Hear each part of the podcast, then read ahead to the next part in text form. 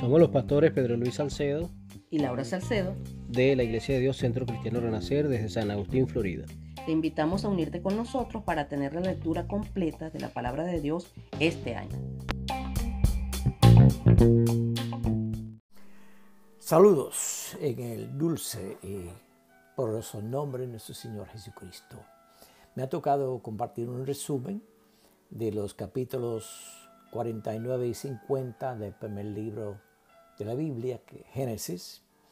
Y aquí justamente encontramos ya al siervo Jacob, es decir, el hijo de Isaac y también el nieto de Abraham. Eh, la final parte de su vida había llamado sus dos hijos para pronunciar sobre ellos una bendición y además una profecía de lo que venía eh, no solamente en la vida de ellos, pero sus descendientes.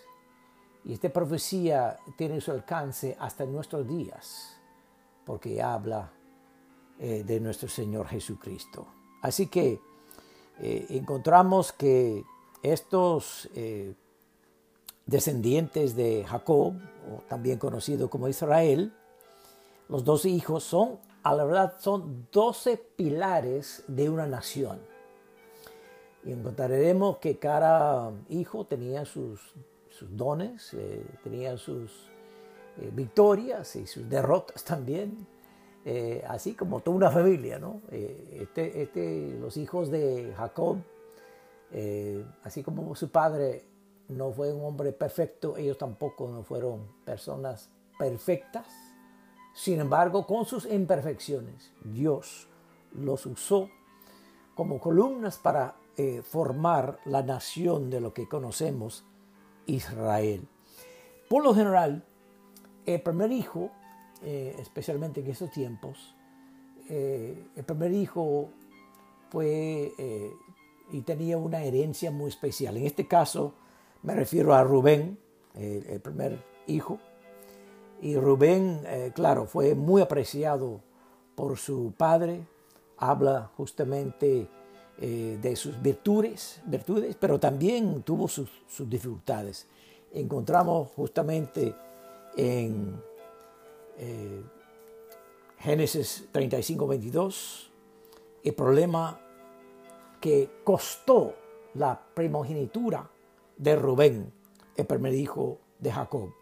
Y aconteció que cuando moraba Israel en aquella tierra, fue Rubén y durmió con Bila, la concubina de su padre, y, yo, y cual llegó a saber Israel. Quiere decir que pecó contra, contra su padre, contra su cama, contra eh, su mujer y contra Dios sobre todo. Y por eso le costó su primogenitura, que por lo general era la mitad de lo que, todo lo que tenía el padre, pero eso no eh, fue perdido.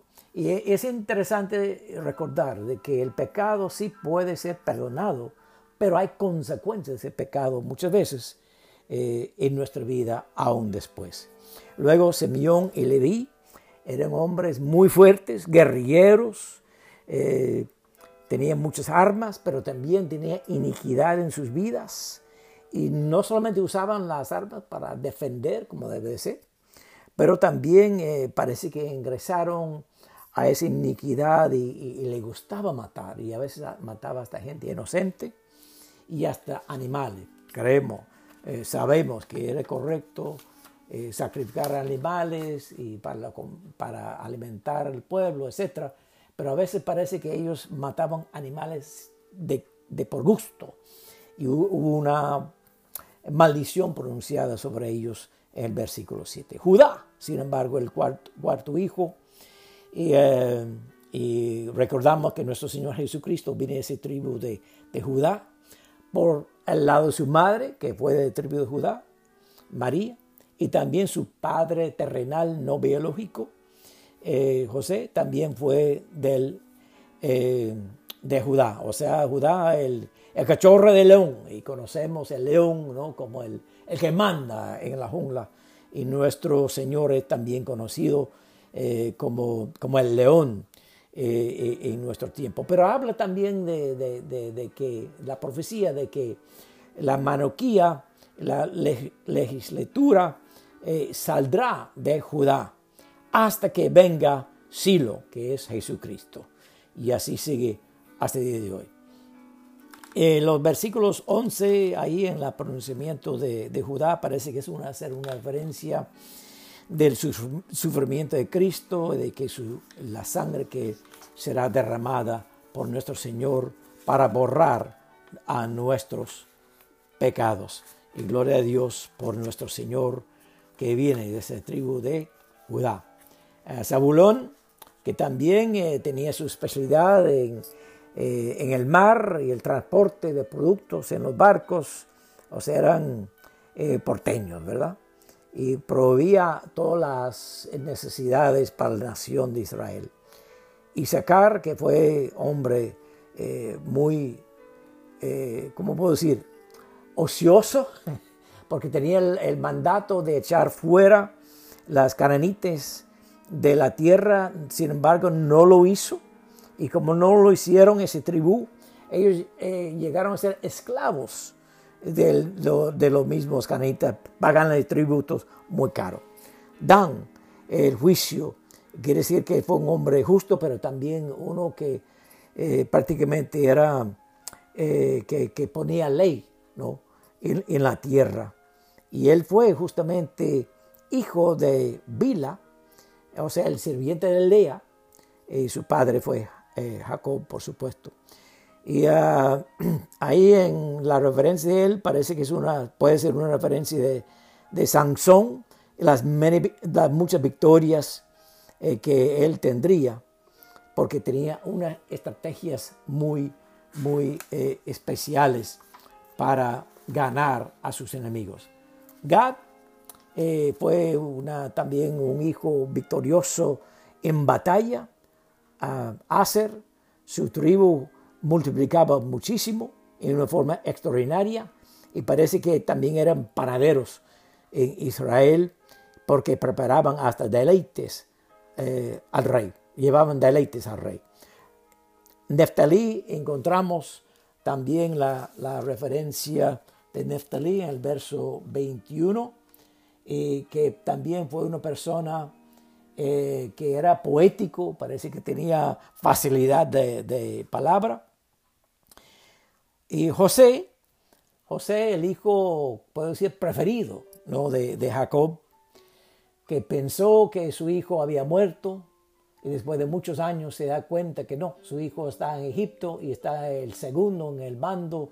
En el tiempo de hambruna pudo salvar la nación de Israel ahí en Egipto, porque Dios lo había favorecido mucho con Faraón y hizo engrandecer a Faraón. Sin embargo, parece que la bendición mayormente de, José eh, fue justamente eso, ¿no? de proveer para la familia en ese tiempo tan especial. Benjamín fue conocido como un guerrillero muy, muy feroz, eh, grande en guerra y dominaba eh, todos los equipos de la, de la guerra en forma muy particular y especial. En la parte final del capítulo 49, versos 28 en adelante, encontramos ya eh, de que una vez que Jacob había dado órdenes en cuanto a su sepultura en la tierra de Canaán, eh, después de haber bendecido y, después de compartir su profecía sobre sus hijos, eh, murió en su presencia. José echó eh, sobre el rostro de su padre y lloró y ordenó a los médicos para, para embalsamar a Israel en un proceso de 40 días. Y ese importante entender que en el capítulo 50, que los egipcios lloraron, lloraron o fueron en luto, eh, observaron luto por 70 días por el fallecimiento de eh, este, el papá de José. Así que encontramos que la influencia de José y la influencia de ese padre este, fue tremendo en Egipto de tal manera que los egipcios le apreciaron mucho. Así que Faraón dio orden y permiso para ir a sepultar a su padre, Jacob, y también vio con él eh, carros y caballos, y dice que se hizo un escuadrón muy grande, tanto de la familia como también de los egipcios. Y así fue sepultado eh, José en el lugar como había indicado.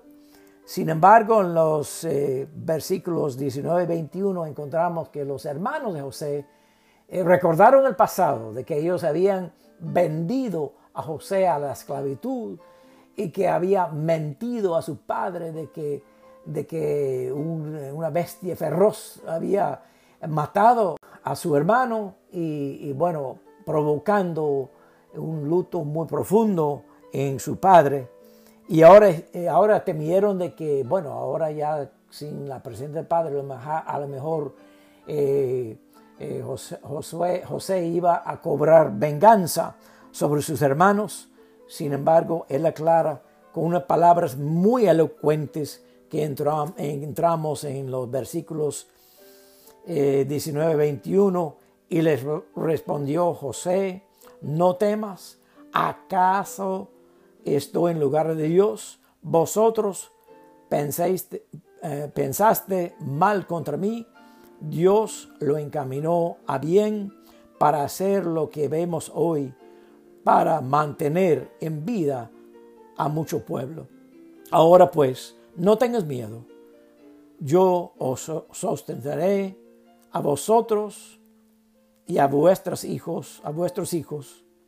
Así los consoló y les habló al corazón.